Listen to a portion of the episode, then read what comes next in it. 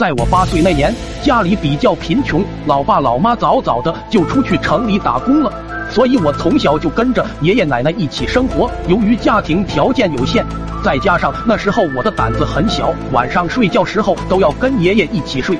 而爷爷对我也是很溺爱，每次睡觉之前都会一边讲着故事，一边用蒲扇给我扇着风。慢慢的，我对爷爷很是依赖，每天晚上都要爷爷给我讲故事扇着风，我才能安稳入睡。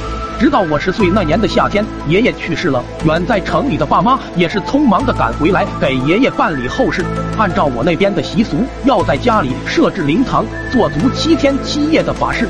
直到第七天的晚上，家人和村子的人都在照常给爷爷做着法事，而我则伤心的跪在一边，看着大人们忙活着。由于连续好几天没睡好觉了，不知不觉的我就慢慢的打起了瞌睡。老爸看到我这个样子，于是叫我先回去房间睡一会。我躺在床上，看着爷爷生前用过的枕头。想起和爷爷生活的点点滴滴，眼泪不由自主流得出来。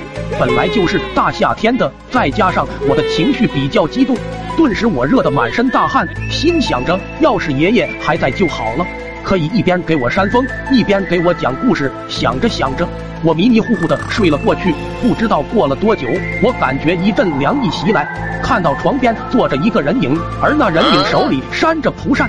嘴里还不断念叨着什么，我仔细一听，顿时心里一惊。那人影嘴里念叨的不就是爷爷经常给我讲的故事吗？难道这人是爷爷？我正想开口问对方是谁的时候，却发现喉咙里根本发不出声音，就连身体也动弹不了。不知过了多久，我听着熟悉的故事，再加上丝丝的凉意，我很自然的又睡着了。到了第二天早上，老爸老妈进来叫我起床。于是我把昨晚遇到的怪事跟他们说了一遍，老爸老妈听了也是很疑惑。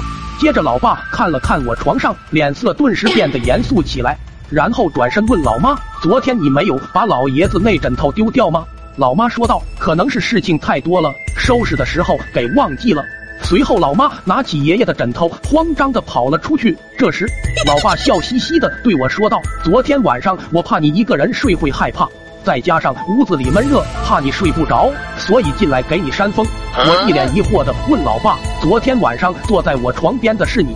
老爸点了点头。我半信半疑的看着老爸，可是我明明记得昨晚我听到的是爷爷的声音，难道是我记错了吗？